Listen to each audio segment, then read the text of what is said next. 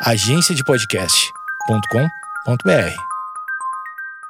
A ideia de criar o Dia da Mulher surgiu entre o final do século XIX e o início do século XX nos Estados Unidos e na Europa, no contexto das lutas feministas por melhores condições de vida e trabalho e pelo direito de voto. Eu sou Antonella Vanoni. Eu sou Estela Espínola. Eu sou a Ju Ribeiro, de Lima. E eu sou Stephanie Noelle e hoje, domingo, dia 8 de março, a gente tem uma convidada incrível para falar com a gente sobre Dia Internacional da Mulher, que é a Amanda Pris. Uh! Essa mulher maravilhosa, maquiadora de Belém do Pará, que veio trazer muita é, informação chique e importante na nossa mesa de hoje. Então, seja muito bem-vinda. Bem-vinda. Obrigada, meninas. A gente tá super feliz que você topou.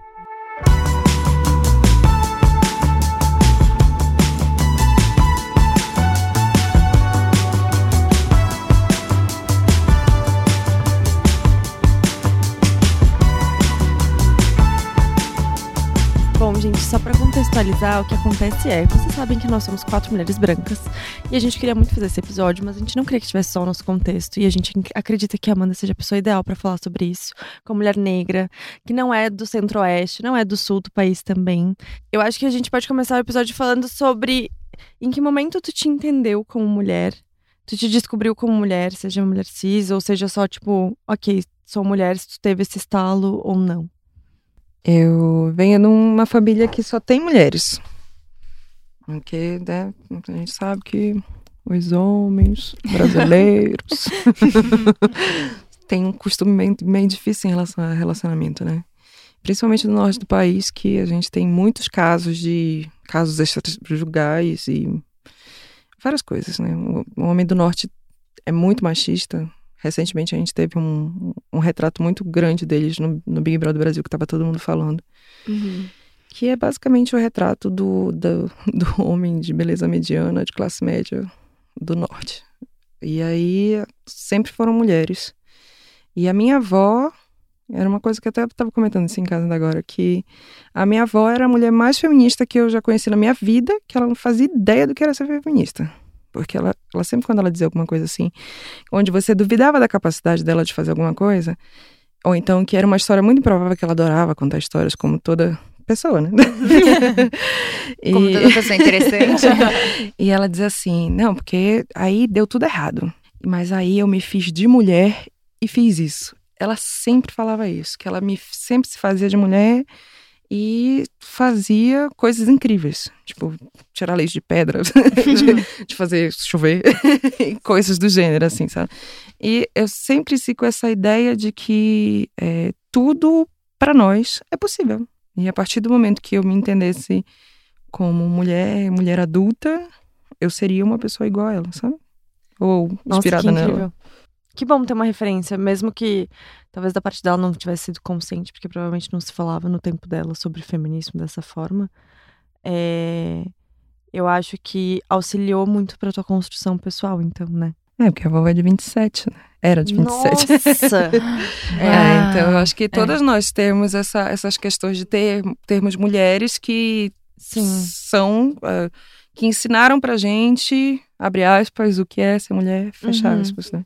E vocês, garotas? É, eu acho que vendo exemplos na minha família de que não, não que tipo de mulher eu não gostaria de ser, mas de que caminho eu não queria seguir. Então, a minha família, as mulheres sempre tiveram muito papel em que foi colocado a elas é, de, de casar, de não trabalhar, de ficar em casa cuidando dos filhos, de ter filhos, de ser mãe. Então, eu sinto que isso sempre foi o caminho que você meio que foi empurrado, mesmo que muitas vezes não é, diretamente, descaradamente. E eu acho que eu me entendi como mulher quando eu comecei a pensar é, e se eu não quisesse fazer essas coisas, sabe? É... Então, assim, eu, eu acho que eu comecei a sentir o, o peso, a importância de ser uma mulher quando eu comecei a pensar nas outras possibilidades, do tipo, será que minha mãe estaria falando que é para eu tomar cuidado é, na rua, para eu não usar um shorts tão curto se eu fosse um homem? Então, eu acho que foi meio que nessa adolescência, com os 15 anos, que eu comecei a pensar nessas coisas, em ter filhos ou não ter filhos, em, em casar ou não casar, em fazer sexo antes do casamento. Coisas que na minha família sempre foram muito é, óbvias aonde que, a mulher deveria estar ali. Então, eu sempre tive exemplos de, de homens trabalhando na minha família. Até tem mulheres na minha família que trabalham, mas, assim, a mulher sempre foi muito vinculada a um ambiente de casa e, e familiar e que eu tenho maior respeito, mas eu acho que a gente pode ter outras possibilidades, claro. É, pegando o gancho aí, não, que a Estela falou, é, eu achei muito lindo, assim, o que a Amanda falou. Tipo, um, muito forte essa relação de como ela via o ser mulher, assim. E aí é muito louco, porque a minha relação foi muito mais da fragilidade, não da força, né? Justamente porque a minha família é muito mais patriarcal do que, né? E o que traz a minha experiência de que a minha família é muito grande é, minha avó teve 13 filhos. Ela é, era uma mulher incrível, né? Criou 13 seres humanos. Mas quem era meio que o quem mandava, no final das contas, era muito meu avô. E eu lembro de muito jovenzinha, assim, é ficar muito encafifada com o fato de que em festa de Natal ou, tipo, reuniõezinhas na casa da minha avó, reuniõezinhas, né, para 13 pessoas, tipo, 13 filhos, né, 13 famílias. Mas, tipo, momentos em que as pessoas estavam reunidas, eu ficava muito incomodada que os homens ficavam sem fazer nada, tipo, jogando baralho. É, e as mulheres lá, tipo, fazendo comida, lavando louça, cuidando das crianças, tipo, numa função e os caras lá, assim, truco, seis, não sei o quê. Né? E, tipo, isso me, me dava muito essa noção de que o meu lugar não era esse, né? Não era o uhum. lugar do, do lazer, não era o lugar de poder, tipo, bater um papo, conversar, era sempre estar fazendo coisas. E um pouquinho depois, quando eu cresci um pouco, o meu pai fazia feira de manhã, né? E eu achava muito legal, eu adorava a feira. E ele nunca me chamava pra ir. E ele começou a chamar meu primo pra ir ajudar ele. E um dia eu falei, pai, por que, que você não me chama, né? Estou aqui, tá? Mão de obra barata, grátis. me leva. E o meu pai falou, ah, porque você é menina. E você não gosta dessas coisas, né? Tipo, ir acordar cedo e ficar lá na feira, vender, não sei o quê. E eu fiquei tipo, hã? que, que, que uma coisa tinha a ver com a outra. E depois de um tempo eu até falei isso pro meu pai, assim, meio que confrontei ele. Falei, você nunca é, me viu como, tipo, uma pessoa com a qual você pudesse conversar muito, tipo, trocar ideia, é, levar junto pro trabalho, enfim, fazer coisas, porque eu era menina. E ele falou sim. e, enfim, essa é uma é uma, um momento em que você entende que o seu lugar, se depender dos homens, ele é um lugar que você não tem uma escolha, né? Você, tipo, escolhem por você, assim. O que eu, é muito triste, né? Eu gostaria de ter tido exemplos mais fortes, mas hoje a gente tem um monte de mulher incrível para reforçar isso, né? É, eu tive eu, minha família é majoritariamente masculina. Então, por parte de pai, que é a família mais presente, inclusive na minha vida, eu era a única neta de 10 netos, o resto era tudo homem, e aí eu só tinha tios, e era só minha avó, e meus tios é, e meu pai, enfim, eram todos separados, então eu nunca tive muitas referências femininas na minha família paterna, com exceção da minha avó, que também era uma, uma figura muito fragilizada. E eu acho que eu sempre me entendi como mulher porque eu era diferente dos homens, uhum. basicamente.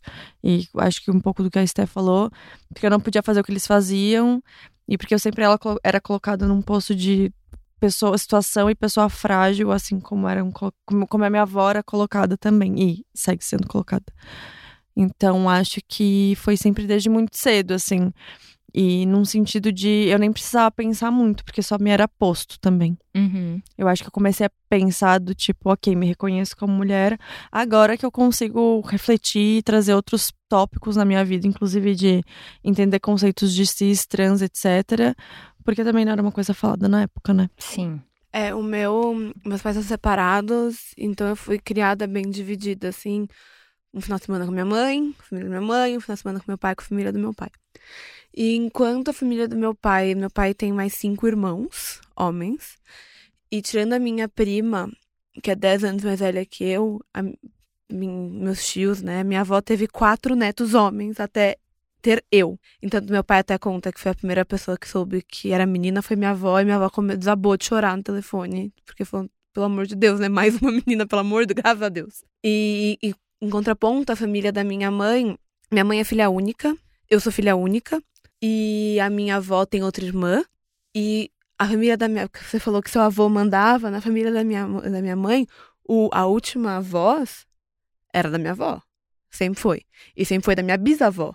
Então eu tive uma. Eu cresci rodeada de meninos e eu lembro que eu ficava muito chateada que eu ia brincar com os meus primos e eu queria brincar de Mulan, porque Mulan a heroína, era uma heroína. E daí eles falavam assim: ah, não, vou brincar de Robin Hood. Já, tudo bem, eu posso ser uma ajudante de Robin Hood? Não, você tem que ser a princesa que vai ser resgatada. Entendeu?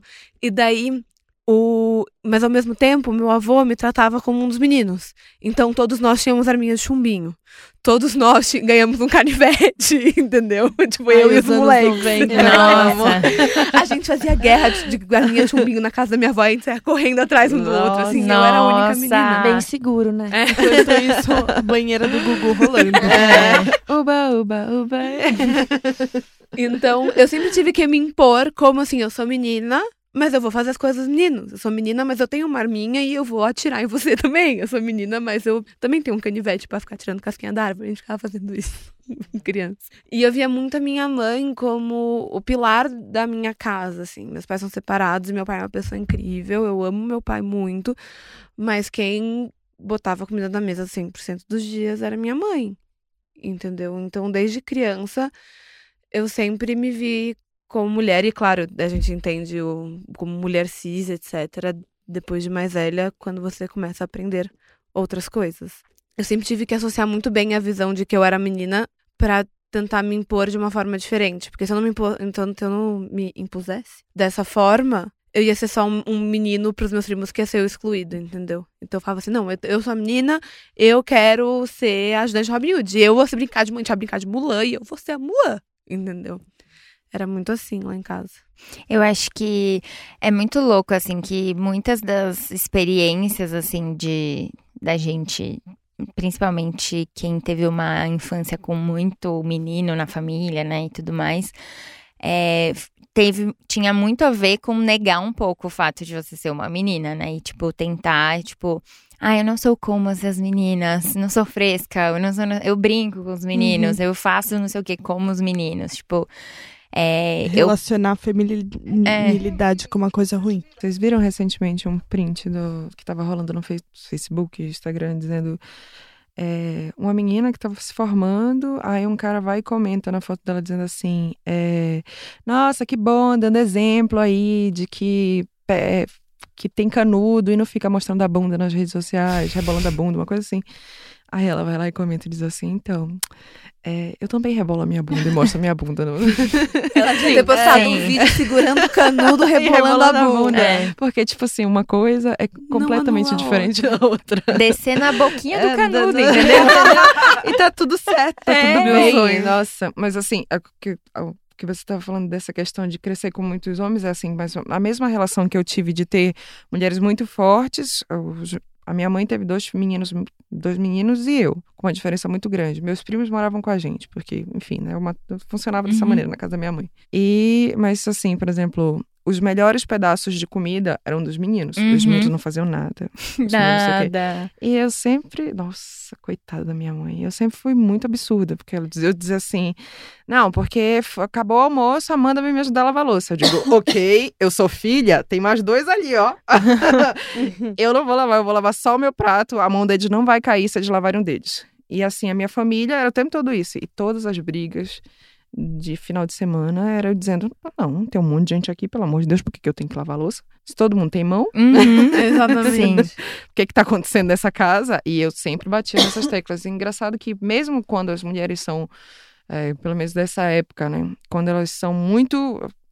é, que elas conseguem se, se se segurar e serem mulheres fortes, elas acabam sendo acabam sendo sempre subservientes pela Sim. questão do costume. Exatamente, é um sistema, né? É um sistema. É, eu tava lendo hoje mesmo, assim, onde, é, quando a gente tava vindo, um print da, de mulheres incríveis que eu sigo nas redes sociais, que é a, a 13 anos depois. E é, na verdade ela postou um print de outra mulher que tinha escrito, que é uma socióloga, que é a Petit Oiseau. Depois a gente deixa todos esses arrobas na, na- nas nossas dicas.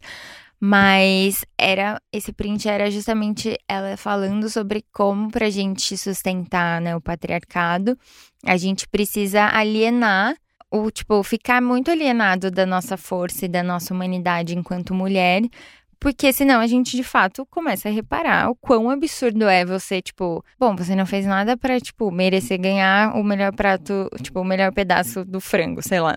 Uhum. Ou, tipo, você também pode lavar a louça. Tipo, essas coisas, quando você começa a, de fato, ter uma racionalidade, são muito absurdas, né? E não tem uma explicação, não tem uma razão de ser, mas como é uma coisa, um costume, ninguém questiona, né? E eu acho que é muito louco esse momento em que a gente começa a se questionar, e, e- e isso é desde o. Ah, você também pode levantar sua bunda e varrer a sala, até, tipo, por que que essa pessoa é, pode dizer, sei lá, num relacionamento com quem eu posso ou não conversar, ou por que que essa pessoa é, diz que eu- alguém no meu trabalho que faz a mesma coisa que eu merece ganhar mais dinheiro do que eu, simplesmente porque ele é um homem. Tipo, todas essas coisas você começa a se questionar. E aí, né, gente, nunca mais. Depois né? que vira a Não, chavinha. depois que a chavinha vira, acabou. Nunca mais transa. Morte ao pênis.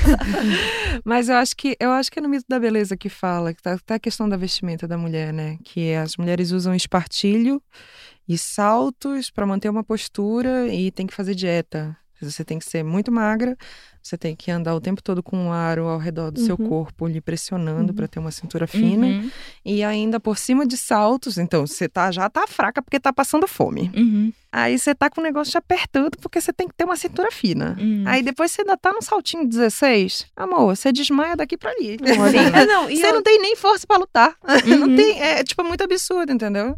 E aí ó, as mulheres que são, por exemplo, sei lá, hoje em dia, que se usa muito tênis, é o meu, meu uniforme, tênis, legging e blusão. Hum. Mano, é aqui, ó. Na Vem. correria. Pode vir, entendeu? Uhum. Porque, tipo, é- o mínimo que eu posso estar é confortável. Só que as pessoas não entendem que é exatamente isso. A gente acaba entrando em prisões. Uhum. A gente acaba. A prisão de quem tá com o cabelo pranchado, a prisão de quem tem o cabelo crespo, que tem que estar feito, que você vai passar duas horas fitando seu cabelo para poder estar o cachinho no lugar, a 35 centímetros, 3 milímetros aqui, isso aqui. E a gente não entende que a gente se mete em prisões que a Emagrecer. gente mente põe. Uhum. Emagrecer, dos, Independente dos, dos, dos seus, eh, dos seus exames estarem dando tudo ok ou não, você não tem que estar importa. sempre de dieta. Mas não pode ser neurótica com peso Não, também, né? Que aí pega mal também, É, né? Não, você passa o dia inteiro sem comer, aí se o se o seu companheiro te chamar pra comer, ah, vamos comer uma pizza, você tem que Salada. estar disposta. Vou pedir a Sim. salada. Não, você tem que acompanhar, porque você Com tem que ser certeza. parceira. É, mas aí você total. passou o dia inteiro de jejum intermitente pra poder acompanhar ele, entendeu? É. Não, e eu penso assim, eu tava vendo eh, recentemente um podcast sobre sexo, e tem mulheres que até operam os lábios vaginais pra ficar bonito, Oh. entendeu?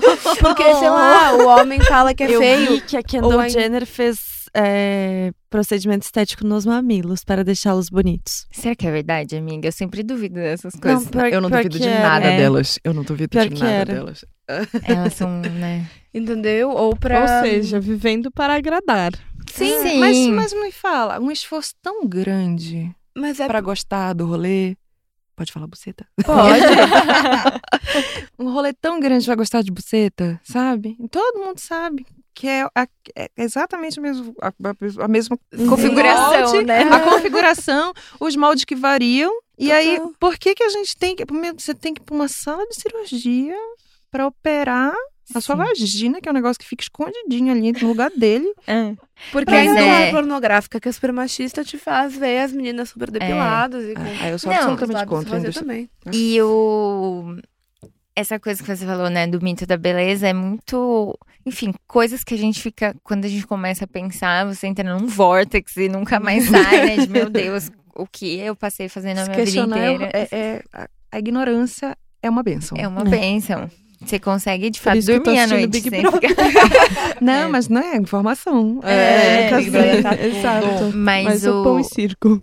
a questão de que todas essas imposições, né, tipo, tem que o espartilho, aí hoje é a maquiagem, ou enfim, está se vestindo de tal jeito, ou enfim, tudo, todas essas imposições, fazer a cirurgia na sua, nos seus lábios vaginais, é uma maneira de você é, colocar uma, uma, uma obrigação no dia de uma mulher para que ela não tenha tempo de fazer outras coisas. Tipo, para que ela não tenha tempo de estudar, é, sair com as amigas, ficar de boa em casa, jogar um truco, enfim, qualquer coisa. Tomar ela um tá sempre sozinha. tomar um uísque sozinha. Tá sempre tem sempre alguma coisa por fazer. Então, é muito louco assim, por isso eu trabalho numa agência, né, e tem muita mulher que é de uma geração acima da minha. Então, essas imposições são muito fortes, né, nesse, nessa geração ainda. E é sempre muito bizarro como tem sempre alguma coisa por fazer. Então, ai, é que minha unha não tá feita. Ai, nossa, que absurdo, né? Fiquei sem fazer a unha. Ai, porque eu preciso ir me depilar, porque não dá pra. Nossa, já faz uma semana, sei lá quanto tempo que fica sem depilar. Não sei, porque não me depilo. Mas, tipo, é sempre. Você tá sempre devendo. Tipo, ai, eu preciso fazer não sei o Uhum. quê, eu preciso ir na academia, eu preciso. Não, não, não, eu preciso comer melhor. E, e não é uma coisa sua, né? É uma coisa que você deve para os outros. Você deve para a sociedade, porque você é mulher e Deus me livre, você é uma mulher e tem a unha mal feita, né? E, tipo, isso nos tira é, essa agência de poder fazer o que você quiser com o seu tempo, né? Tipo, você pode querer fazer a unha, não tem nada de errado nisso, mas é tipo, ah, eu curto fazer a unha. E não, tipo, ai, eu preciso, Sim. meu Deus do céu, que se- eu, não- eu sou menos mulher se eu tiver com a unha lascada. Já aconteceu comigo de eu estar trabalhando numa campanha de beleza e as minhas unhas. é, aqui, eu acho que pelo tempo ser muito seco em São Paulo, é, essas as pelinhas voltam, sabe? Uhum. E fica, tipo, tudo muito sensível. Aí e, e eu sempre fiz a minha unha. Só que eu sou uma pessoa que tem preguiça de fazer as coisas. E aí eu tava com um esmalte, eu lembro exatamente que era um esmalte verde escuro com um glitter por cima, que eu adoro glitter. E aí, só que tava tudo craquelento, sabe? Eu, eu juro pra vocês, tinha umas 12 pessoas pra entregar no set, a gente, nós éramos uma equipe grande, umas 5, 6 pessoas, e foi tipo trabalho o dia inteiro. E do nada, eu tô tipo fazendo um, um cabelo, e aí quando eu vejo, alguém veio cochichar no meu ouvido dizendo assim, ah, então a gente tá fazendo making off. E as suas unhas estão feias. Meu Deus. Ah, eu disse Quantos assim, homens? mas assim. E foi exatamente um homem, Uhum. né? É. Uhum. Eu disse, então, mas eu. hum, Se você puder não registrar minha mão, porque eu não faço parte desse casting. eu tô só aqui trabalhando, Uhum. tá tudo certo. Aí, passou meia hora depois, eu tava, sei lá, comendo, quando eu vi a manicure veio, sem pedir, com uma acetona pra tirar o meu Meu esmalte. Deus. E eu fiquei eh, num misto de. Sabe quando você diz assim, Uhum. ai. Sim. Porque você vê que, tipo assim, as pessoas elas realmente impõem o que elas querem em você. Tipo, independente do seu trabalho, independente do que você tá fazendo, você tem que estar, tá, exercer um papel. E eu digo, mas gente, o que que vai interferir? Tipo, só, só, é só pra aborrecer a pessoa. É só Uhum. aborrecer. As pessoas, acho que a, a, a grande sacada é que eu acho que a, galera gosta de aborrecer a gente. Não pode Uhum. deixar a gente trabalhar tranquila, por exemplo. Uhum. Sim. Você tem que estar neurótica com alguma coisa da, da, da sua fosse- pessoa. Se eu fosse você nessa hora, eu ia falar assim: e a sua unha? Deixa eu ver como é que tá. Tá bonita, tá feitinha? Mas que adianta. horror! essa É, não adianta, né? Adianta, não E, co- adianta, e muitas sabe? vezes a gente acaba tendo que colocar na balança do tipo, tá, nesse momento, se eu me impor, eu vou perder meu trabalho. Não, na hora que você, você tipo. É só deixa, entendeu? Eu estou falando, assim, em casos extremos, tipo, a gente es- escuta a pessoa se produzindo machismo no trabalho. Vocês já passaram por esse tipo de situação? Que você quer falar e você quer se impor e que você fala, putz, mas essa pessoa tá acima de mim e. Sim, total. De você. É aquilo, né? Como. eu ia usar uma expressão muito mais. É, menos chula, mas eu esqueci qual ela é. Mas é aquilo, né? Quem tem cu tem medo. É exatamente isso. E, tipo, é, é justamente quando a gente discute essas coisas, é justamente pra gente não, não ser colocada nessa posição. Porque quando a gente é colocada nessa posição sendo uma subordinada, enfim, num trabalho, em algum lugar, é muito mais difícil a gente falar não, não vou fazer. Ou não, você não tem direito de falar assim comigo. Tipo, é muito difícil, né? É. Eu sigo muitas páginas de feminismo negro e é cada depoimento. É cada depoimento. Aqui, eu acho que é, tem uma página que se chama Eu, Eu Diarista. Nossa. E, Que é que elas ah, postam os, os- as fotos de recadinhos das patroas, das não é? patroas Nossa. e tudo mais. E a quantidade de menina negra, principalmente ca- cabelo, a gente sabe que é um, um- uma espécie de tabu aqui no Brasil, né? Quem tem cabelo. Hoje em dia que se fala mais de cabelo afro, mas, por exemplo, quando eu parei de alisar meu cabelo lá em 2009, era, foi tipo um absurdo. E, tipo, meu Deus, essa menina tá doida. Uhum. Foi exatamente isso. Minha mãe me falou isso, inclusive. Não, pelo amor de Deus, tá variando. E aí. Tá variando? é, tá variando tá variando, bichinha. E a quantidade de, de depoimentos dessas páginas de, de feminismo negro que existem das meninas falando, "Ah, então, eu trabalho numa, numa empresa onde disseram que eu tenho que prender meu cabelo, porque o meu afro não pode estar solto, porque o meu afro não pode estar isso, porque o afro não sei aquilo, aquilo, aquilo. As pessoas tendem a sempre. é, parece assim que quando você tá segura de si, sempre tem alguém que vai lá pra tentar tirar esse brilho. Uhum. sabe? Eu quero aproveitar o gancho para te perguntar é, sobre a tua relação com o feminismo. É, se como tu te entende dentro do movimento, se tu te entende dentro do movimento e como tu visualiza o feminismo hoje no Brasil, porque de uma forma ou de outra a gente está entendendo cada vez mais suas segmentações e que o feminismo liberal branco é absurdamente excludente e raso. Uhum. Sim. É, como é que tu entende isso pra ti na tua vida? Bem, eu entendo o feminismo como uma, uma intrínseco da mulher.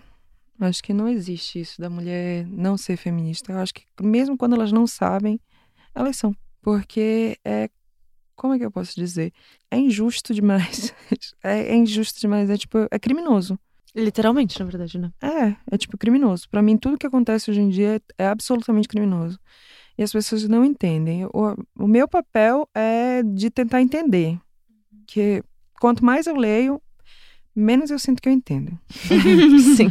É, quanto mais eu tento aprender, menos que eu, que eu entendo. E, e, assim, eu acho que essas, essas conversas cada vez mais precisam ser feitas e ouvidas, porque a gente tem essa necessidade de estar conversando. Por exemplo, as mulheres que eu conheço, que eu, que eu já citei minha avó, minha mãe, minha tia, a minha sogra, elas não são feministas. Para elas. Uhum. Mas elas são, porque é um monte de mulher que, tipo, carregou, já fez tanta coisa e já ajudou tanta gente, entendeu?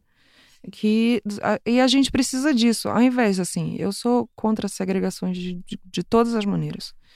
Seja de, de fe- feminismo liberal, branco, negro, asiático, todas essas coisas, porque se a, gente, a gente entende que tem as diferenciações, a gente precisa respeitar isso, porque por exemplo, o, o direito da mulher de. ah, o, o feminismo foi. vai ser comemorado no dia 8, porque as mulheres foram lá e fecharam as fábricas. Quem eram essas mulheres? Eram mulheres brancas. Uhum. É, o meu povo foi escravizado. O meu direito é de não ser escravizada. Eu lembro que quando tiver as eleições, eu fico tão assustada, acho que eu até me arrepio. Quando tiver as eleições, eu virei. O meu, meu companheiro é um homem branco. E grande, ma- algumas pessoas do feminismo negro são contra esse tipo de coisa. Que eu Uhum. não entendo por quê. Ok, beleza. Porque, enfim, envolve várias coisas. Eu sei que é, existem especificações, mas eu faço questão de não entender porque Uhum. ignorância é uma benção. e aí, mas mais para não, não gerar burburinho, sabe? Dessas coisas, porque não, não faz sentido para mim. Mas aí, é, quando ó, as eleições de, presiden eh, de presidente saíram, eu fiquei tão assustada que eu disse, gente, a gente está passando por um regresso tão grande que existe a possibilidade de voltar a ter escravidão no Brasil. Aí eu lembro que eu fui tentar tirar uma brincadeira com o João, meu companheiro, dizendo assim, ó, a gente precisa juntar uma grana, né? Porque se voltar a ter escravidão no Brasil, eu preciso que você me compre. E nisso eu desabei. Ah, Porque é tipo, é absurdo. É absurdo a gente não entender que é, se a gente não se unir, é essa galera que vai continuar mandando em tudo. A gente Uhum. precisa, a gente precisa de voz, a gente precisa de educação, a gente precisa de tudo. A, a gente precisa de todas essas informações circulando o tempo todo para cada vez mais as pessoas se sintam inseridas. É exatamente isso. Para mim, a informação precisa circular cada vez mais, cada vez mais. Você falou que ah, ah por isso que eu assisto Big Brother. Eu não assisto Big Brother, mas eu entendo todo o movimento que tá rolando. Sobre o pessoal falando que é o que é um relacionamento abusivo que tá Uhum. acontecendo lá dentro, que o, o- tem um boy lá que tá fazendo. minando a cabeça da menina. Chernobyl. Chernobyl. Que tem a menina que ensinou para um monte de gente o que é sororidade. Uhum. Sim. Entendeu? Fez. É. Ficou em primeiro nas pesquisas do Google. Exatamente, ficou. E assim, é, essas informações cada vez mais precisam Sim. chegar a todas as pessoas. Com certeza. Porque independente de onde venha, pra gente é, tipo, incrível, maravilhoso, Uhum. sabe? Então eu acho que assim, a, a, minha função no, no feminismo é o pouco que eu entendo é tentar disseminar, de conversar, de conversa, de conversa. Ah, você não me entende desse jeito? Eu vou tentar de outro. E eu não Uhum. vou desistir. Eu não vou desistir. A minha mãe, por exemplo, tem 65 anos. Casou com 19 com um cara que era 13 anos mais velho que ela. E não deu certo, meteu chifre, pipipi, abandonou ela com duas crianças, que são meus irmãos, meus irmãos mais velhos. E a minha mãe sempre quis fazer faculdade, que foi uma coisa que ela nunca teve oportunidade. Aí ela dizia, não, porque tem que fazer isso, tem isso primeiro, tem isso segundo, aquilo terceiro. E eu cheguei com ela, tive uma, tive uma conversa dizendo, é, a vida é agora. A senhora é uma mulher incrível, vamos estudar, vamos se reinventar. Aí fiquei. Ela não me entendia. Ela não me entendia. Ela, como a grande maioria das pessoas que são mais velhas, ela tinha uns, uns traços de racismo, homofobia, mesmo tendo uma filha negra, que é o racismo velado, homofobia. E eu fui trabalhando de Uhum. todas as maneiras possíveis para que a minha mãe fosse um ser humano melhor. Minha mãe tinha preconceito com pessoas homossexuais. Ô mãe, por que a senhora não faz uma aula de dança? Academia aqui do lado. Ai, não, isso é coisa pra gente nova, não sei o quê. Mas a idade está na sua cabeça. Por que, que a senhora não faz? Eu não sei. Vamos numa aula junta? Vamos. Aí eu sempre enrolada de tempo, começou a fazer aula sozinha. Fez amizade com um monte de gente. E grande maioria dos meninos que dançavam na, na, na academia Uhum. eram meninos gays. Hum. Acabou ali. Tudo que ela tinha de resquício de, de, de homofobia, ela fez amizades e tudo mais. Conheceu. Ah, não entende o que é feminismo? Aí eu trouxe esse livro. Uhum. Uhum. Ah, eu não entendo. Eu te explico bem. Senta aqui. Ai, ai, o que você entendeu sobre isso? Ai, tá, não sei o que, não sei o que mais. Ô, mãe, é, vamos, vamos começar a estudar. Eu fiquei sabendo que tem um curso na universidade só para idosos. Vamos fazer? Começou a estudar.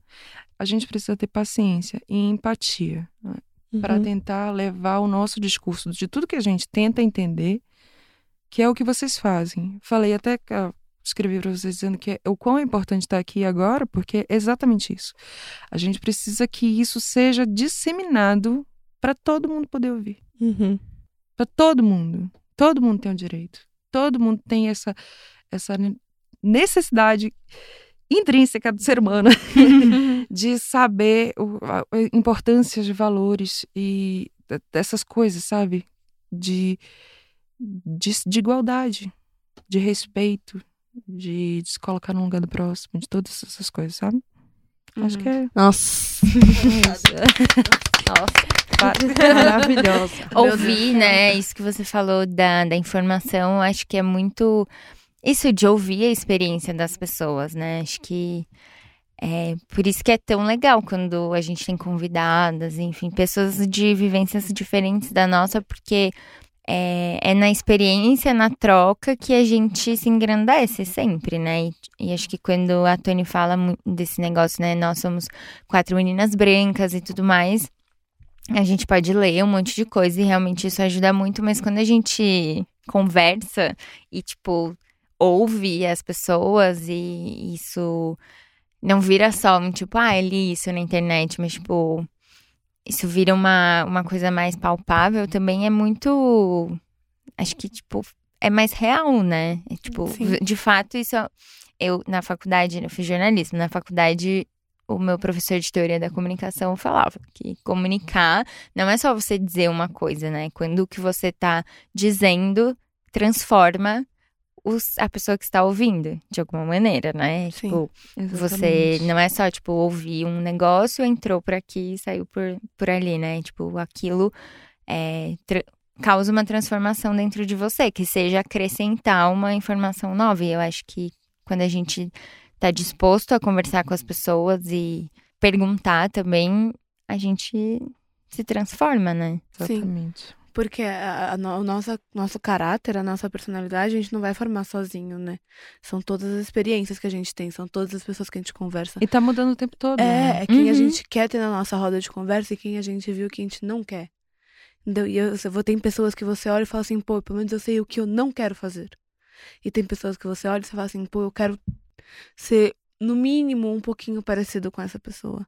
Então é muito importante você abrir esse diálogo pra todo mundo mesmo. Pra todo mundo poder conversar e tentar absorver um pouco um do outro. Principalmente se forem coisas boas. Eu estou impactadíssima com a fala da Amanda. Porque hum, eu acho que nós, mulheres brancas, a gente não precisa pensar sobre várias coisas, sabe? Uhum. Já é dado, né? É, exatamente. E eu acho que não só já é dado, como a gente espera que, tipo, numa situação em que a gente não tenha vivência, a gente ainda espera que alguém explique pra gente, sabe? Constantemente. E por mais que a gente, claro, o diálogo seja sempre muito necessário, é, falta um pouco de predisposição nossa também de ir atrás de algumas coisas, né? Às vezes eu fico pensando sobre isso, principalmente dentro da empresa, por exemplo. A Amanda sabe. Porque, por exemplo, eu trabalho num time que a maioria das meninas são negras. E eu acho isso muito maravilhoso, assim, porque, na verdade, eu não teria essa oportunidade em outra empresa, provavelmente. É, E só de ouvir elas falando já me, já é- já me traz vários insights para ir atrás de outras informações, sabe? Porque eu acho que, no final das contas, a gente também sei lá, é meio até repetitivo falar isso, mas a gente entra num comodismo social de que a gente não precisa fazer as coisas porque elas Sim. se resolvem. Uhum. Ou porque, né, como elas não me, não me impactam diretamente, eu não tenho necessidade de me envolver. Mas eu acho que é muito do que tu falou, assim, no final das contas, o feminismo ele prega, ele prega pela igualdade. E por mais que a gente tenha várias diferenças, a gente almeja as mesmas vitórias, digamos assim, né? É, E cada vez mais a gente vem falando sobre isso, mas eu sinto que ao mesmo tempo que quanto mais fala, parece que mais bucha aparece, assim, sabe? É quase que proporcional, assim. Tipo, quando eu vi essa página que tu falou do eu. eu Acho que é o doméstica, né? É, eu acho que é. Cara, é chocante, assim. É muito bizarro. E são Uhum. coisas assim que tu pensa, nossa, 20, 30 anos atrás, não, gente. Tá acontecendo tá agora, tá acontecendo, sabe? né? Da, da patroa deixar um bilhete dizendo pra fulana não comer porque é caro e porque não, não sei o que lá. Pra não usar o banheiro. Pra não usar o banheiro. Sim.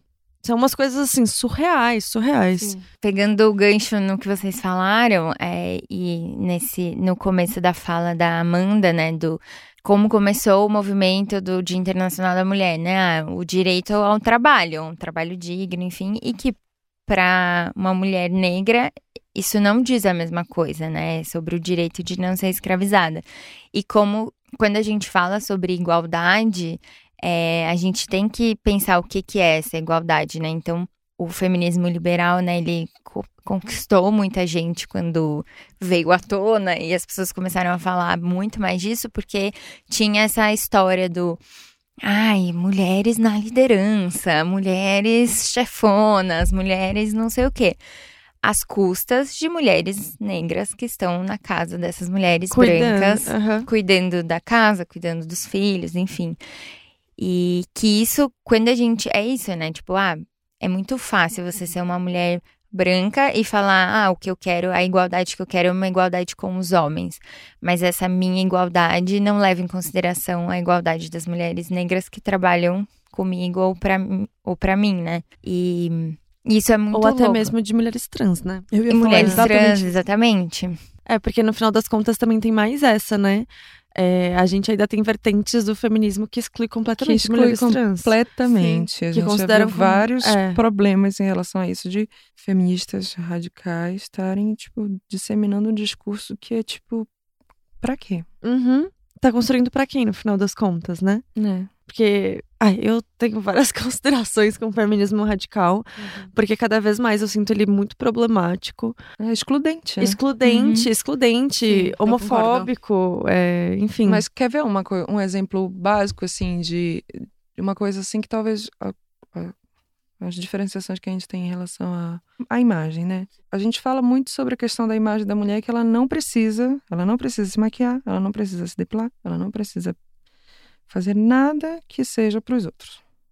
Mas eu posso dizer para vocês que eu, como mulher negra, eu não posso me dar ao luxo de colocar uma havaiana uma leg e um blusão e entrar em determinados lugares. Porque se eu fizer isso, não longe disso, as pessoas seguem a gente dentro de lojas Nossa, eu vi Sim. um post esses e dias. dessas coisas. Sim. É. E eu vou contar um negócio pra vocês que vocês decidem se vocês vão colocar ou não, mas Você, quem decide é você, na verdade. é, sobre essa questão de, de imagem, é, o quão é complicado. Porque, por exemplo, eu tava num dia que eu tava num dia ótimo. E eu fui. Eu, eu sou maquiadora e eu recebi o meu pagamento em dinheiro, em espécie. E eu não. Ninguém gosta de andar com dinheiro, né? E aí, enfim, Uhum. fui depositar no banco, numa agência, ali na Consolação. E quando eu cheguei lá, o que aconteceu? Eu tinha uma senhora, duas senhoras tentando entrar naquela porta giratória e a, a- eu tava num dia ótimo, que eu tinha conseguido resolver um monte de coisa, eu tava me achando super bonita, passei um batom, o único batom que eu tenho vermelho. Que tá usando agora, e tá linda. É o único batom que eu tenho, amiga. e aí, botei uma calça que eu acho linda, eu ia ver meu melhor amigo, e a gente ia conversar, que fazia tempo que a gente não se vê, porque, enfim, a vida é corrida. E botei uma blusa, uma regatinha, uma blusinha que eu tenho, que é vermelha, que eu acho linda. Eu coloquei um cinto, coloquei os mesmos brincos que eu tô agora, que eu amo esse brinco.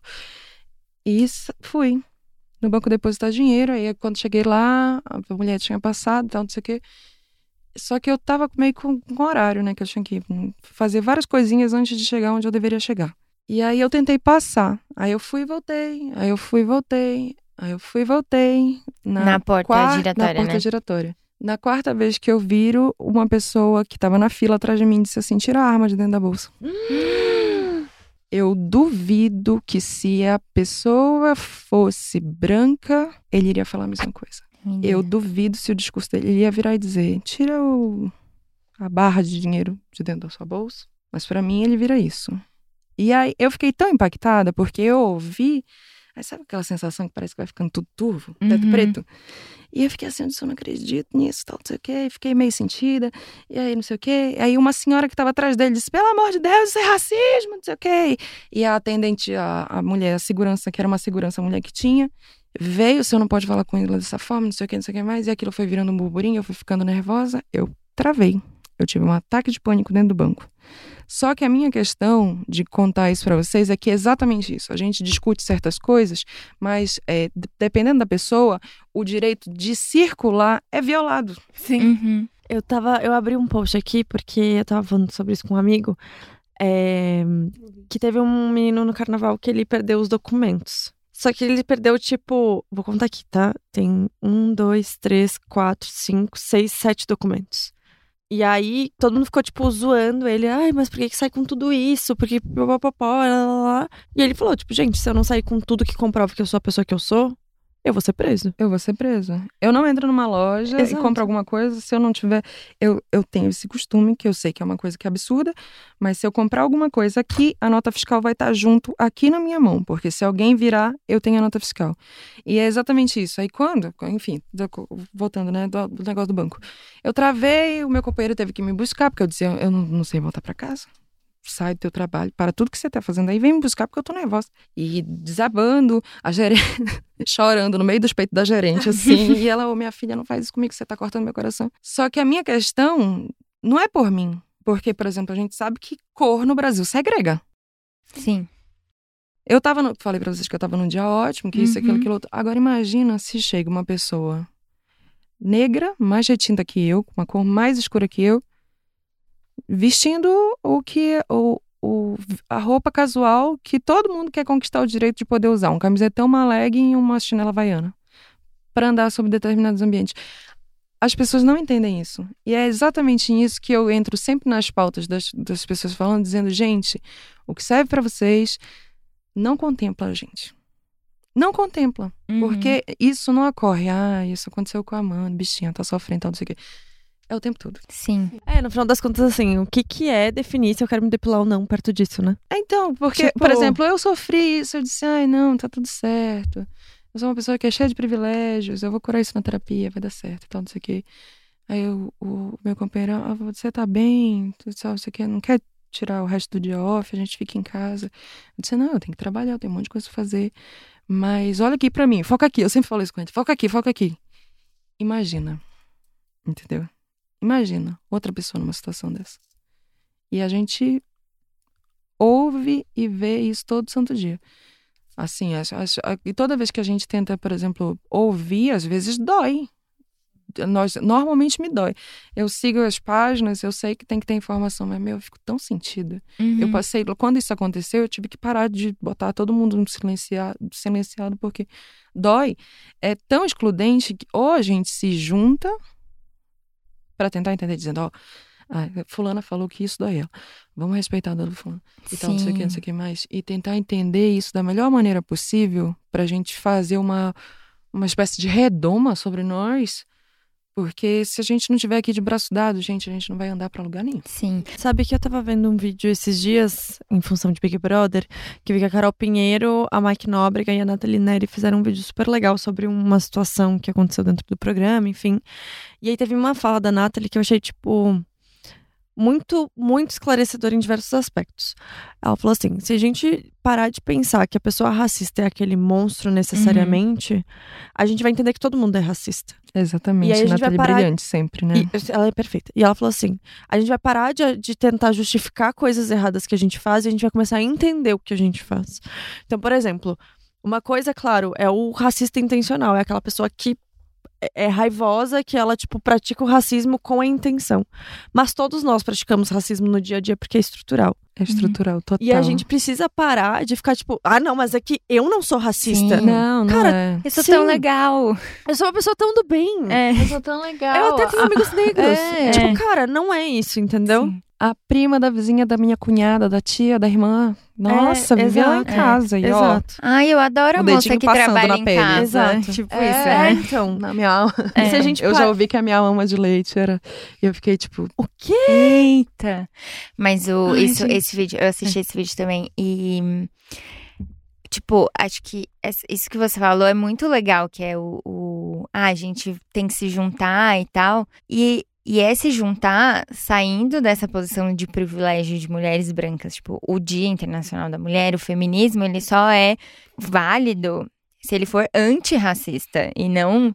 Ah, eu não sou racista, né? Sim. Eu tenho que ter atitudes antirracistas. Não que... basta não ser racista. É, tem que ser antirracista, anticlassista, anticapitalista. É, isso foi outra coisa Nossa, que a Nathalie total. falou no vídeo, que não adianta a mulher branca ela ser só feminista, porque ela já está sendo racista Sim, por exatamente, si porque é a Sim. estrutura, né? Exato. toda Porque- essa estrutura da sociedade hoje em dia é tipo, muito excludente. Sim. Se você vai fazendo. Se você for seguir os níveis.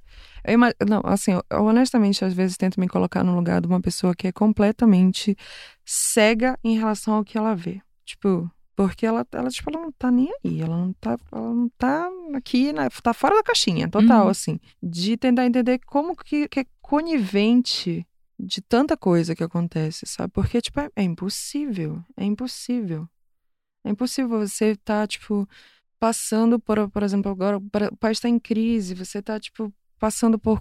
tá vendo as pessoas passarem por tudo aquilo sem, tipo, botar a mão na consciência e dizer: o que eu posso ajudar?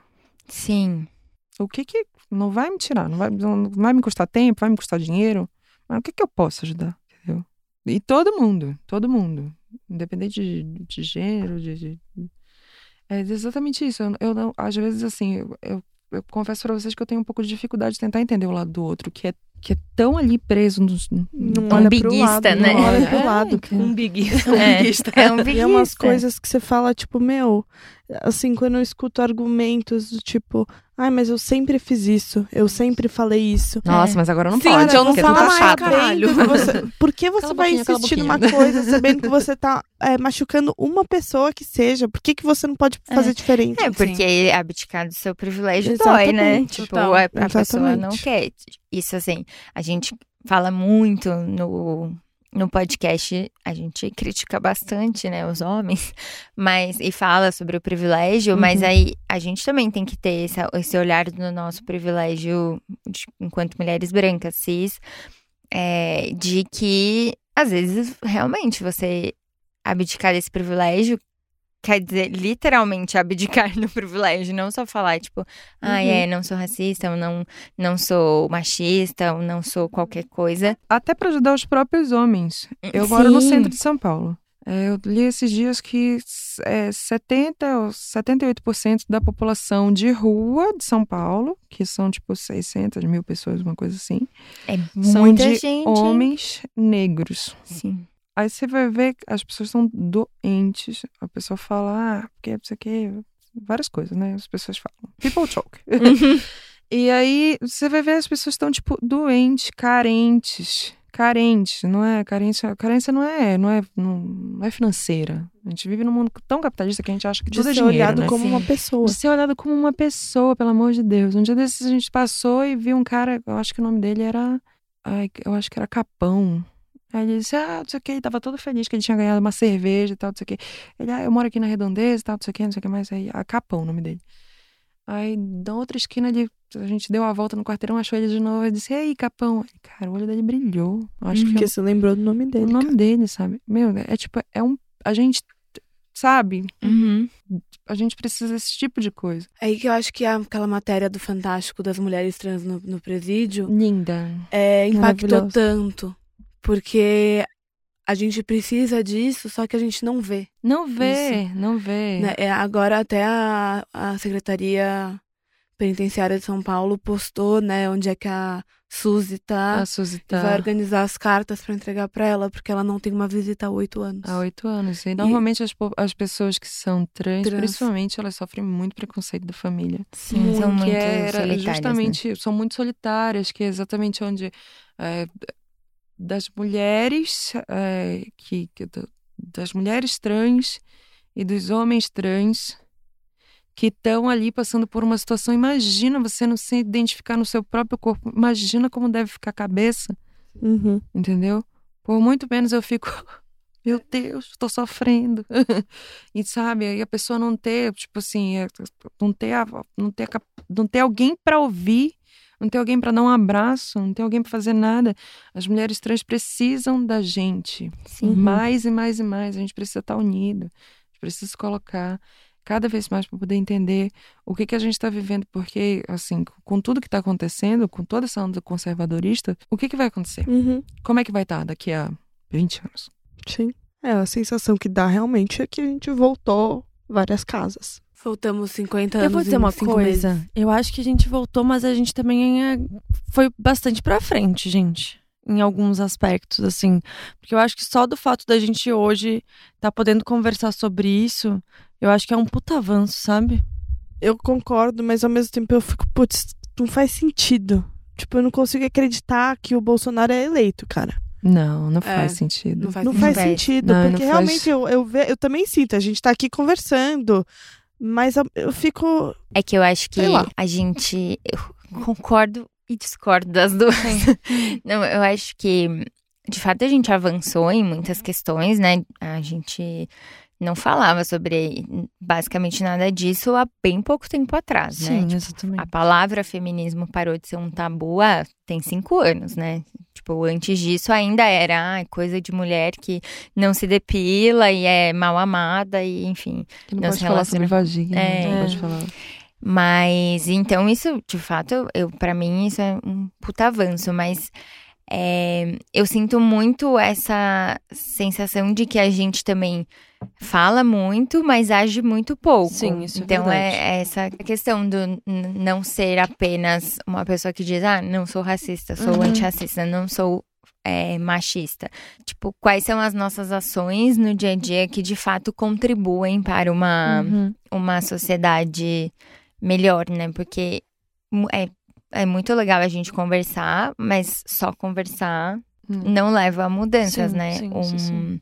Esses faz acho que umas três semanas teve uma palestra lá na minha agência porque houve um caso de racismo, uma mulher foi demitida, ainda bem, é, e só que tipo pouquíssimo se falou sobre isso, é, foi meio tipo so- é, tipo e aí a gente levou esse assunto para para a diretoria de que a gente precisava falar sobre, sobre racismo, né? E trazer pessoas para falar sobre isso na agência também, que é uma agência de publicidade, obviamente não tem muitas pessoas negras lá. Obviamente por uma questão de Sim. racismo estrutural, né? E aí foi muito legal porque foram duas mulheres, uma mulher negra e uma mulher branca que fala sobre o papel do branco na luta antirracista. É, e aí ela falou muito, elas falaram muito sobre que hoje se tem uma, uma dimensão muito maior sobre o nosso papel, enfim, tudo isso, mas poucas ações. Então é isso. Ela, e foi uma cutucada na, meu- na minha agência, o que eu achei muito ótimo. Nesse sentido, tipo, ah, legal, vocês estão trazendo pessoas aqui pra falar, ah, que legal. Quantas pessoas negras vocês estão contratando? Uhum.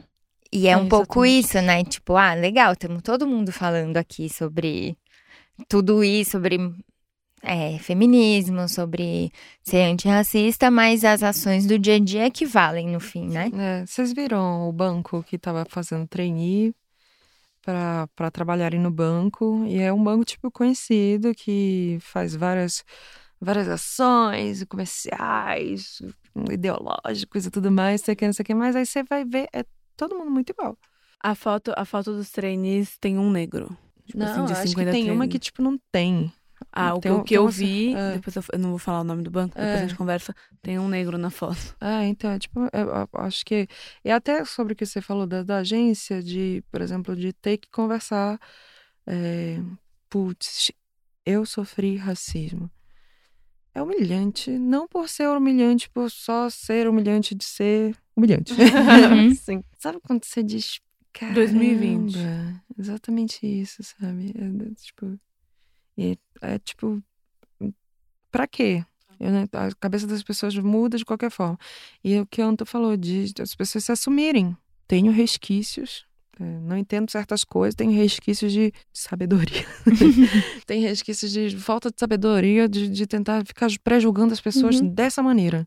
No que eu posso trabalhar em Para mim. de ficar se justificando É, para e de ficar se justificando, tentando não, convencer entender? e vai, é, vai, vai procurar, atrás de sabe? melhorar. Vai se curar, sabe? Uhum. Vai se curar de tudo isso. Vai, lá. Sim. Mas aí também entra o papel das pessoas que estão em volta dessa pessoa pra dar um toque, né? Porque se algum amigo seu faz uma piada racista, não é só você ficar quieto. É ah, você mas não falar. funciona. Não Entendeu? funciona. Tem que ser genuíno. Não funciona. As pessoas não, não adianta. Não, não tô falando que adianta, mas assim, pra pessoa É. pelo menos começar a pensar. Porque se a pessoa vive num mundo e que ele vai fazer uma piada racista e todo mundo vai rir, e ninguém É. vai falar, olha. É. Ah, dá mas uma tem, tem repensada que gente. ó, eu pensa- eu tenho um falou. tio que ele é uma pessoa maravilhosa. Amo ele, que é um familiar muito querido. Uhum.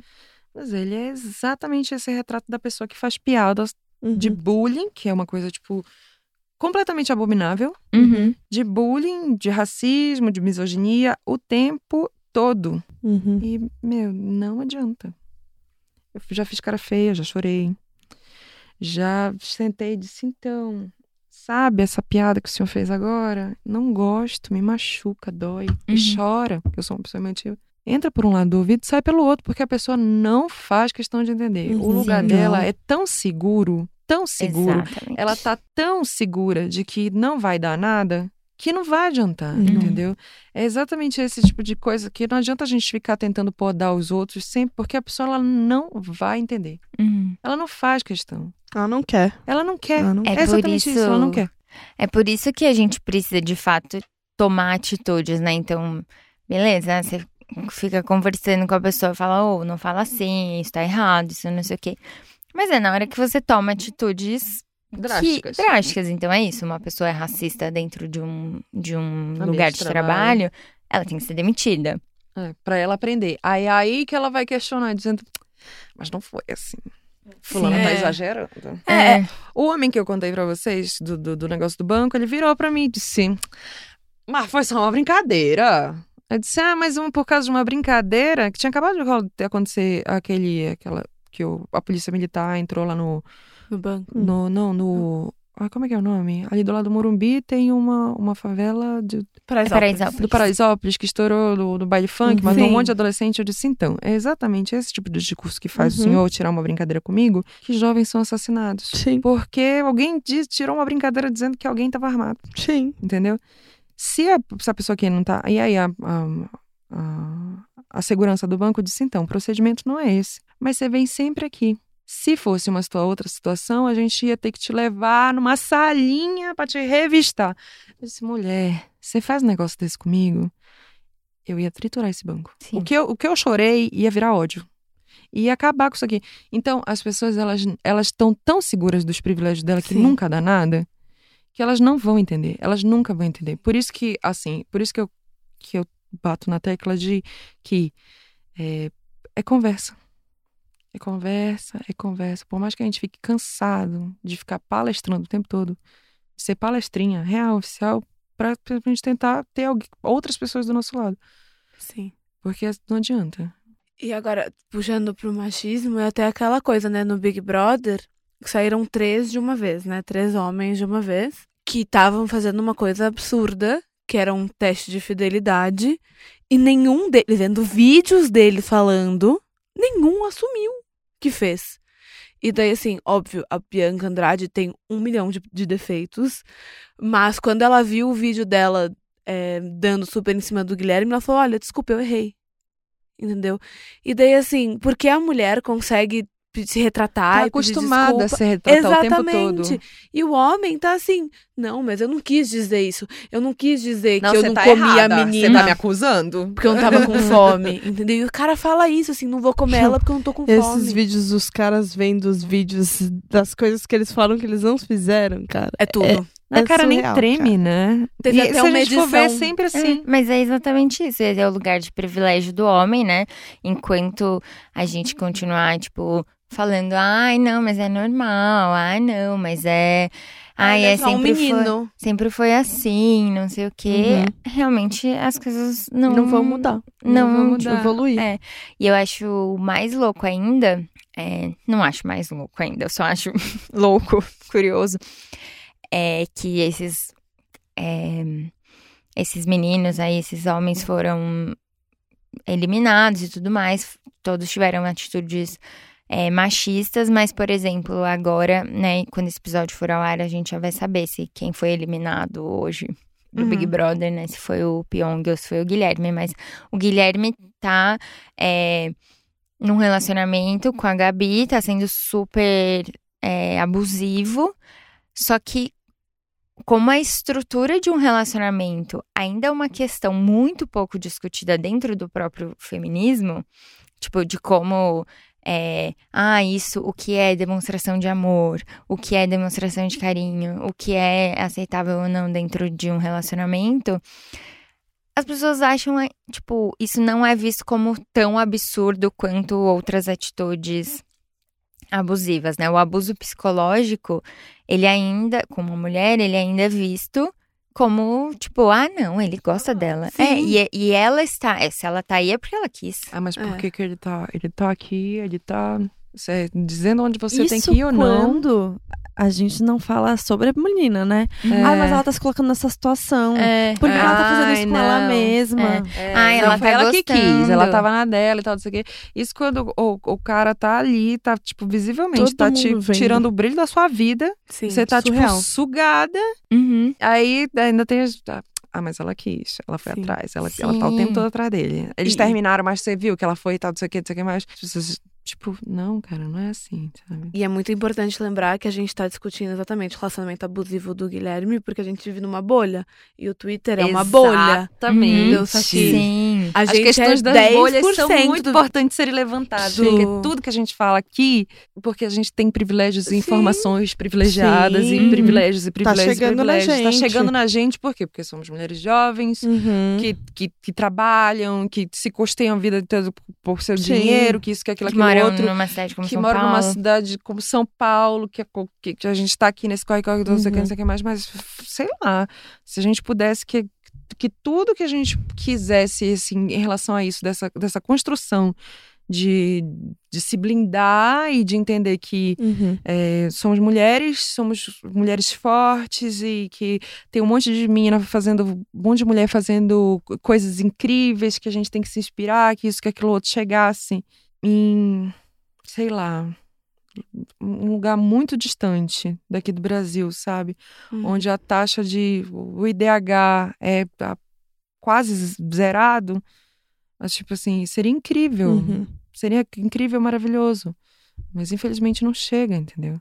Então é por isso que eu, assim, eu honestamente acho muito importante estar sendo discutido tudo isso no Big Brother, porque chega, porque Sim, é com televisão aberta. Uhum. É televisão aberta. A gente tem um monte de problema em relação à televisão aberta, a gente tem, mas a gente não pode negar o fato que eles chegam a lugares onde a gente não chega. Com certeza. Sim. A informação tá lá. E talvez ver todas essas coisas tenha um impacto menor na gente, porque são assuntos que a gente já está acostumado a falar, mas em outras pessoas vai mudar a vida da pessoa. Ah, Vai ter é. uma percepção completamente diferente de tudo. É, a gente sempre conhece alguém que já Uhum. passou por um relacionamento abusivo, ou então a gente já passou por um relacionamento Sim. abusivo e Uhum. sabe que, que, tipo, não é ali o lugar. Não. Não é ali o lugar onde a gente se coloca, onde a gente deixa o outro se colocar, onde a gente deixa a sociedade colocar a gente, entendeu?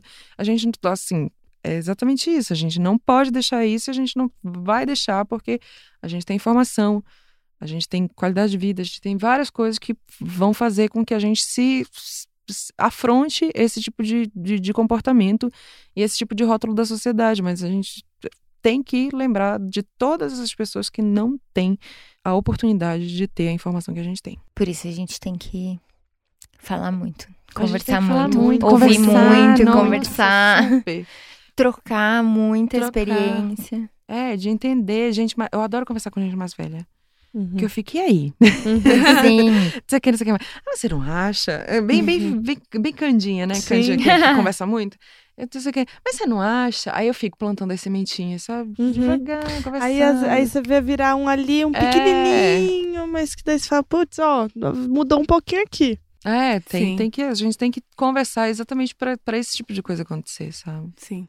E eu acho muito legal também com os mais novos. Você tá falando dos mais velhos. Cara, quando eu converso com as minhas primas mais novas, É outro rolê. Meu, minha prima é, mais nova viu um vídeo de um. Eu mostrei pra ela um vídeo. É, não lembro por que eu mostrei pra ela, tinha algum contexto. Mas ela tá falando que ela gosta de ver de vídeo de maquiagem. Eu peguei um vídeo do Tássio, do Herdeira de Beleza. Maravilhoso. ele tá Tássio, um passando um batom falando sobre nude. Ah, É, era nude até um, pra quem, né? Exatamente, era exatamente isso que ele tava falando. E eu mostrei pra ela, ela virou e falou assim, mas tá, por que, que esse homem tá passando batom? Daí eu virei e falei assim, por que que eu passo batom? Porque eu quero. Eu acho que ele tá passando porque ele quer também, né? Ah, entendi. Daí, sabe? e- Tem- essas, é, as sementinhas, As né? sementinhas, de que todo mundo pode fazer o que quiser. Uhum. Pode- todo mundo pode ser maravilhoso do jeito que bem entender. E todo mundo tem que ter ferramentas para fazer isso. Porque, por exemplo, essa questão. Brasil, 68% da população negra. Todo ano que lança uma marca de maquiagem, Uhum. Nossa principalmente Senhora. dessas meninas que, que trabalham como influencer, Uhum. vem seis tipos de base em cor, cores em tons claros e muito claros. Sim. Vem um tom médio, que é abaixo do meu. E aí vem um tom negro, que provavelmente, na cabeça Uma dele, todas as pessoas são, que são retintas são daquela cor. Exatamente. Aí você fica tipo, beleza. Eu não consigo, por exemplo, eu como pro- profissional de maquiagem, todos os meus produtos de pele negra acabam sendo é, Importante. importados. Uhum. Porque tem uma gama de cores mais específica. Existe, eu acho que que, eu conheça, que eu tenha conhecimento, eu conheço uma marca, que é a Negra Rosa, Uhum. que tá ali fazendo tom só de pele negra. Uhum. Sei que vai chegar uma outra marca que vem da gringa pra cá pro Brasil, que estão produzindo produto para brasileira, porque eles sabem que o mercado tá deficiente. Olha isso, é Sim, muito absurdo. Isso que você tá falando da maquiagem. Eu trabalhava com um menino eh, e eu gosto muito de maquiagem também. E ele virou e falou pra mim: Ah, Estela, sabe? Ele é negro. Ele virou e falou pra mim: Estela, sabe o que eu queria te pedir? Você tem algum pó pra me indicar? Eu tô querendo usar, minha pele é muito oleosa, eu quero começar a usar um pó. Você tem algum pra me indicar? Eu falei: Claro, eu posso te trazer alguns pra você provar e tal dele. Então, mas é porque tem que ver se vai dar certo na minha cor. É óbvio que eu sabia que a- o meu não ia dar certo na, na, na pele dele, a cor, mas pra ele ver a textura e tudo mais. Ele virou e falou assim: não, é que é importante eu saber se vai, se a marca está oferecendo as minhas cores. Eu virei e falei pra ele assim: pó translúcido. Olha a ignorância, tadinha. Mas é porque a gente, assim, no, no virei- fundo, a gente acha que o parei- translúcido é exatamente pra todo mundo. Exatamente. Uhum. Daí ele virou e falou assim: vai ficar cinza na minha pele. Daí eu virei e falei assim: será? Cinza? Falei, será? Cinza? Como fica cinza? Daí eu trouxe pra ele e não deu outra. Ficou cinza na pele dele. E eu fiquei, mano, eu nunca parei pra pensar nisso na minha vida, cara. Eu nunca parei pra pensar isso na minha vida, meu. É, a gente tem tudo dado, né? Exatamente. A gente, mulheres Exatamente. brancas, tipo, Ah, mas é porque é o lugar comum, né? da- da- Sim. da- as pessoas Sim. não, não, não É. querem. Acham que, por exemplo, a mulher negra tem pouco poder aquisitivo pra comprar as coisas. É a Sim, mesma coisa que sim. marca que não faz mar... peça pra gordo. Aham, Uhum. com certeza. amor de Todas as marcas que eu trabalho, eu viro, gente, não tem peça pra gordo, não? Uhum. Gente, a gente gosta de andar bonito. A gente gosta de andar bonito. A gente gosta de roupa. Sim. Eu, eu amo roupa. Se pudesse, eu comprava todo santo de uma brusinha. Eu. Andava, que parece uma, um carro alegórico. Eu amo roupa, amo Uhum. andar bem vestida. Quero ter produto que caia bem. Não quero ficar que nem uma, uma pessoa mais velha. Não quero ficar parecendo uma pessoa que não sou eu. Eu quero Uhum. ter roupa com caimento bom. Faz roupa pra gente que a gente compra, sabe? Uhum. E aí, pô, Ai, mulher... mas produzir pra Pra gordo é muito, é muito caro. caro. Meu amor, você não tá entendendo. A gente quer, faz, tá A caro, gente vai compra. gastar. Parcela, põe PicPay antes. tem uma desculpa, gente. Não, e aí- tem uma desculpa. É, e outra, E a mulher entendeu? negra não tem poder aquisitivo pra comprar maquiagem cara. Meu, todas as vezes que eu vou comprar as coisas, eu digo, gente, mas e aí? Ah, então, ah, porque ca- acabou, acabou, só vai vir daqui a três meses. Então, mas eu preciso do produto agora. Então, Uhum. vocês vão ficar, tipo, três meses sem vender produto pra uma, uma gama de pessoas que tá querendo comprar o produto só porque vocês fazem a quantidade reduzida pra mulher negra. É. Não tem, não, não, não, eu, assim, eu não entendo como a grande quantidade da- do brasileiro sendo negro, retinto, a- a, Uhum. a indústria não Uhum. produz porque não quer sair do lugar de comodidade. não. E assim, é isso, né, que você falou, 68%, 68%? É uma coisa assim, eu sou muito ruim de número, amiga. Mas não é, confio, uma, não é confio mais do números. que a metade, né? tipo, isso- com certeza eu sei que é mais do que a metade da população brasileira negra. É, mesmo quem não é, não faz parte da população negra, não são pessoas de tons tão claros quanto Aham. eu, por exemplo, eu e- a Tony. E é muito louco quando, tipo, lança, lança Sim. base, maquiagem, enfim. Tem, tipo, muito tom para eu escolher. Tem, tipo, O rosado, meu o claro, fundo o rosado, o fundo amarelo, o fundo amarelo. o mais claro que a mais minha claro. pele, um pouquinho mais escuro. mais escuro. Tipo, tem várias. E, o gente, branco neve, o branco. O branco isso, o branco aquilo, aquilo, aquilo. nem, nem tem, não faz o menor sentido. Tipo, um- monte daquela quantidade de base com certeza é produzida e não vendida, porque não tem pessoas tão brancas desse jeito é, em as pessoas quantidade. Gostam. É quase, os, as- quase os- o, o oriental, né? Que, que clareia a pele. Uhum. porque é uma questão cultural, que é o quem não pega sol é mais bonito e tudo mais. Acho respeito, acho tudo certo, tudo isso aqui, não sei o que mais. Mas assim, é- diversidade, diversidade é tão lindo, gente. Pelo Sim. amor de Deus, como pode, sabe? Não achar o tom do outro bonito. Eu acho lindo o tom de pele de todos vocês. Do que mistura, formato de olho, formato de boca, Cabelos. cabelos, pele, nariz, olho, boca, sabe? Não, Uhum. en- não entendo como a, a padronização ocorre de maneira tão pisca em relação a gente, que a gente Uhum. tem que estar ali, ó, o tempo todo, boca grande, carnuda. Aí o nariz tem que ser muito fino. Aí o, rosto tem que ser todo talhado. O olho tem que ser Uhum. levemente amendoado. A sobrancelha. Levemente. É, levemente. é muito. Porque não pode ser muito, porque senão você já Fica vai... com- Fica esquisito, né? Olho esquisito. esbugalhado. Aí cê- a sobrancelha tem que ter cheia de. Você tem que estar com pelo, mas, não nem pode ter um tanto. pelo não fora pode do tá aqui, ó, lugar. desceu 3 É, desceu três, não pode milímetros aqui. mais. O cabelo tem que estar ok. Não importa se estiver limpo ou não. Tem que estar ok. Tem que estar arrumado, tem que estar ba... O black tem que estar baixo, o cabelo liso tem que estar Sem frizz. sem frizz. O que é o meio termo tem que estar ondulado com as ondas tudo combinando. Tem que ter todo mundo mesmo do lado, tal, isso aqui. A pele tem que estar. Você vai se Que preguiça, né? prendendo em cadeias. E a gente, tipo, Sim. se, se perde. Das mulheres estarem fazendo tantas coisas incríveis que as duas cientistas que eu lembro que Uhum. estão fazendo, ó, que, que mapearam o genoma do coronavírus que está gerando toda uma histeria mundial, que são mulheres, que são brasileiras, que a gente está tendo todos esses, esses, esses, esses problemas em relação. Ontem foi divulgado, ontem ou hoje, eu não sei se foi, se foi ontem ou foi hoje, que o governo tirou mais de 5 mil bolsas novamente está se reduzindo bolsa das universidades públicas e particulares de desenvolvimento, de técnica, de ciência. A gente precisa ter mais gente trabalhando com isso. A gente precisa ter É mais. bom pra todo mundo, É caramba. bom pra todo mundo, sabe? Saco. E é, é extremamente orgulhoso a gente ver que, mesmo tendo uma histeria mundial por causa de um vírus, a gente tem mulheres batalhando, assim, sabe? Que é muito difícil dizer, ah, mulher, romantizar isso tudo, porque a gente sabe que é muito difícil você viver o dia inteiro num laboratório trabalhando e as pessoas, tipo, te negarem o direito de uma bolsa, sabe? Uhum. é uma bolsa, sabe? Porque você tá, tipo, levantando conhecimento. Conhecimento é a única coisa que a gente tem na nossa vida. É a única coisa que a gente leva com a gente, sabe? É amor, conhecimento, esses sentimentos, que, as lembranças que a gente tem. E, e- e toda essa ciência, ela é compartilhada. É o que a gente está fazendo aqui agora, sabe? Compartilhando tudo que a gente tem, todo o nosso repertório. E, e, e, sabe? Aí o... Ai, esse homem eu odeio tanto. É. vai cortando, vai cortando, vai podando, vai podando, porque a gente sabe que conhecimento é poder, É libertador. é É a nossa libertador, é a nossa arma. E vai podando, tão incrível a gente vê mulheres levantando essa bandeira. Façam mais ciências, meninas. Uhum. Pesquisem. Não tem esse dom, dou todo apoio pra vocês, contem comigo pra tudo. Perfeito. Perfeita. Fiquei até emocionada. Mas não é. Sim. A gente precisa, sabe? Não, acho que isso- a gente tem que subverter o fato de que nos impuseram que a gente tem que fazer um monte de coisa e trabalhar essa energia tão ativa nas coisas que a gente quer mesmo fazer, né? Assim, porque é, isso que você estava falando do conhecimento, ser libertadores, te dá poder, e é muito verdade.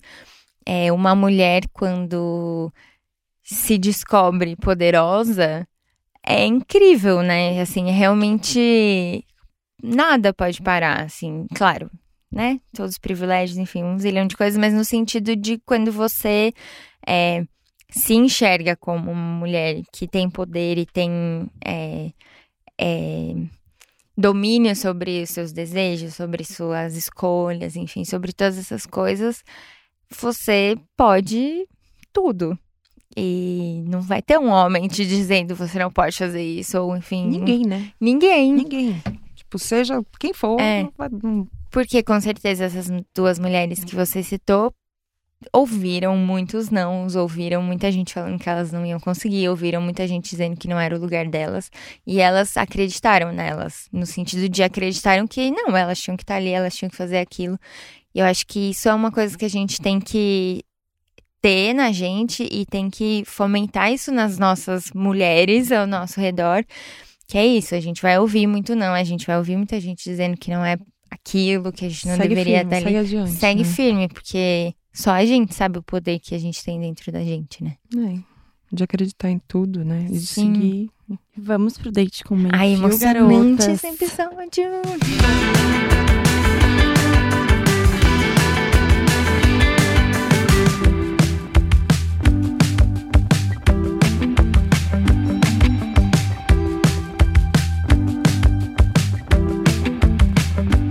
Acho que a minha pergunta é o que, que vocês acha- acham que. Como vai ser o futuro das mulheres daqui por 50 anos, não foi isso? Foi.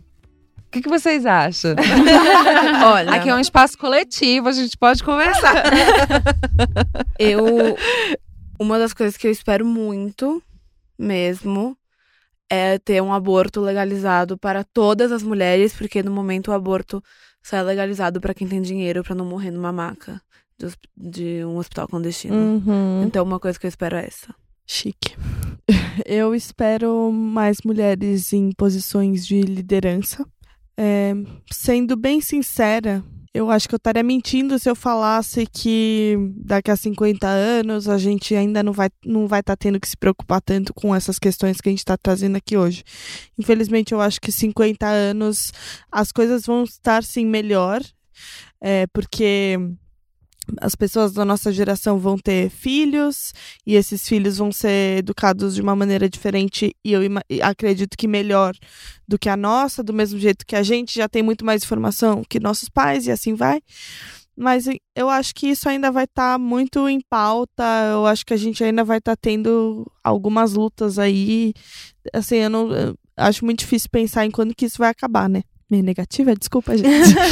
Ah, eu, tô, eu, fui, eu tava bem pessimista no meu pensamento também. Eu não sei o, o quanto a gente vai av- avançar de fato em 50 anos, porque eu acho que a gente avançou muito em diálogo, mas é bem o que a gente tava falando, falta atitude. Eu não sei se 50 anos é suficiente, porque não faz nem 40 que a gente teve ditadura, sabe? Exatamente. E as coisas ainda são todas muito recentes. Olha quantas presidentes mulheres a gente já teve. Poucas, né? E no Brasil, a, a nossa querida nem conseguiu terminar com- o mandato. É. inclusive. Então, não sei, eu acho que, tipo, dentro da minha bolha, provavelmente a gente vai ter mais mulheres ah, em cargos de liderança. Eu imagino que talvez mais mulheres negras em cargos de liderança, times mais diversos, falando mais de mercado de trabalho, é, com pessoas trans e não só pessoas brancas cis, no geral. Mas acho que é isso. Eu acho. Eu espero. Meu, eu vou fazer um desejo, então. Meu desejo aqui, pra daqui 50 anos, é que a gente deixe de ser, né, assim, tão individualista e, e pensar nesse é, empoderamento enquanto mulher, não como uma coisa individual, mas como uma coisa coletiva mesmo. E, e que daqui 50 anos isso seja mais uma realidade do que só um desejo, nesse sentido de quando eu me empodero, quando eu ganho algum poder, eu estou também dando poder a outras mulheres ou eu estou vivendo esse poder só pra mim, né? Tipo, carregando ele na minha mãozinha e não distribuindo pra mais ninguém, né? Eu acho que a minha vontade de ver daqui 50 anos é que a gente tenha de fato entendido de alguma maneira que não existe empoderamento individual, né? Que é, uma vez o foi o MC ele falou uma coisa num show que era é, o empoderamento quando é individual é do sistema e quando ele é coletivo, ele muda as estruturas, né? E é, é isso que eu espero pra daqui 50 anos. E você? Ah! Conta pra gente. É basicamente o sonho, né? De, de todas essas questões que a gente levantou aqui, de igualdade social, de é, lugares, casa própria para todo mundo, casa Amo. própria para todo mundo, é, saúde, educação de qualidade, porque é, eu acredito muito no poder da educação. Queria que assim, que daqui a 50 anos a gente realmente Uhum. tivesse é, mulheres é, que, que, que têm mais esse papel de, de não estar sofrendo tudo isso, sabe? Da gente não estar lendo notícia o tempo todo. De, de, de mulheres passando por tudo isso, sabe? Por não estar não, não tá ciente do, ou tá ciente dos direitos, mas de qualquer forma é tão abusivo, é tão doído, é tão dolorido tudo isso. É de é poder de compra, de. A gente vive num mundo capitalista e é isso Uhum. de dignidade social, as mulheres trans, de inserção, mercado de trabalho, Segurança, né? segurança, afeto, Uhum. afeto, sabe? Afeto para todo mundo, de amor, saúde, carinho, sabe? Eu sei que parece muito idílico e bobo, mas assim, a gente tá vendo tanta coisa, tanta coisa, que assim, é o mínimo que, assim, que eu gostaria de ver daqui a 50 anos, eu vou ter o quê? Ixi, não sei fazer conta não, acho que, sei lá, Uhum. Nossa, quase eu vou 80 ter anos. 80 anos. Vou ter 80 Daqui a anos quantos ver, anos? Daqui a assim, 50? com 50 ter- anos. De eu ter esse ter prazer, 70, sabe, de ver. 74. Nossa, eu tô demorando muito pra pensar. Quantos anos você tem? Tenho 26. Então você vai ter 76. Então eu vou ter, Eu se- acredito. Eu vou ter 78. de, ver, de poder, quantos anos você vai ter? Eu vou ter 74. Hum. um neném de 74 anos. E de, de ver todas essas mudanças terem acontecido, de não ter sido só um delírio coletivo que a gente tá Ah, tendo aqui sim. agora, sabe? Uhum. De todas essas pessoas terem direito, de, de- da questão do aborto, que a gente sabe que, tipo, Sim. ou a gente dá dignidade para as pessoas, ou então nada vai mudar. Sim. Nada vai mudar. Gente, Acho que é isso, né? É, eu acho que a Ah. gente teve Já uma são conversa... quatro horas da manhã. Foi tudo. É, acho que a gente começou a falar de várias coisas legais. Tem várias outras coisas que também a gente não falou, porque, enfim, né? O tempo é uma questão que Poxa, existe, tempo. né? Limitada. Poxa, tempo, nunca te É. pedi nada. Eu queria agradecer a Amanda Eu pela que que presença agradecer. incrível. Muito obrigada por vocês terem me recebido também. Com Foi tão certeza gostoso. você vai Muito voltar. obrigada. Você já se sinta convidada para voltar favor, pra gente obrigada. conversar mais, porque acho que muitas, muitas, muitos inícios de conversa a gente teve aqui, né? E é isso, muito obrigada. Muito obrigada, amores. Agora, Amanda, onde as pessoas podem te encontrar nas redes sociais? Ai, Pra gente. trabalho perfeito, maravilhoso. Então, nas redes sociais a gente tem um problema muito grande, porque é terra de ninguém. Uhum. porque eu sou agência, atendimento, financeiro. e artista também, a própria empresa. Sim. Vocês podem me encontrar no arroba amandapr.s. Tá. P de princesa, R de rainha, pontinho, S de... sucesso. Sucesso. gostei, gostei, gostei. Em todas as redes sociais é o beijo, porque a Amanda Pris pra todo mundo bem. Tá bom. Bom, eu sou Antonella Vanoni no Twitter e no Instagram. Eu sou a Estela Espínola. Eu sou a Ju Ribeiro de Lima no Twitter e no Instagram. E eu sou Shea Underline Noelle no Twitter e no Instagram. E não deixem de seguir o arroba Meio Fio Podcast no Twitter e no Instagram também. Até semana que vem. Obrigada, Dessa Amanda. vez, na próxima segunda-feira, tá? Sim. Não nessa, não de nessa, amanhã, tá? dia Amanhã. 9, na próxima, tá bom? Porque esse vai dia 8. Poder e dignidade para as É mulheres. isso. Somos Yes. fortes! Tchau! Obrigada, gente. Beijo.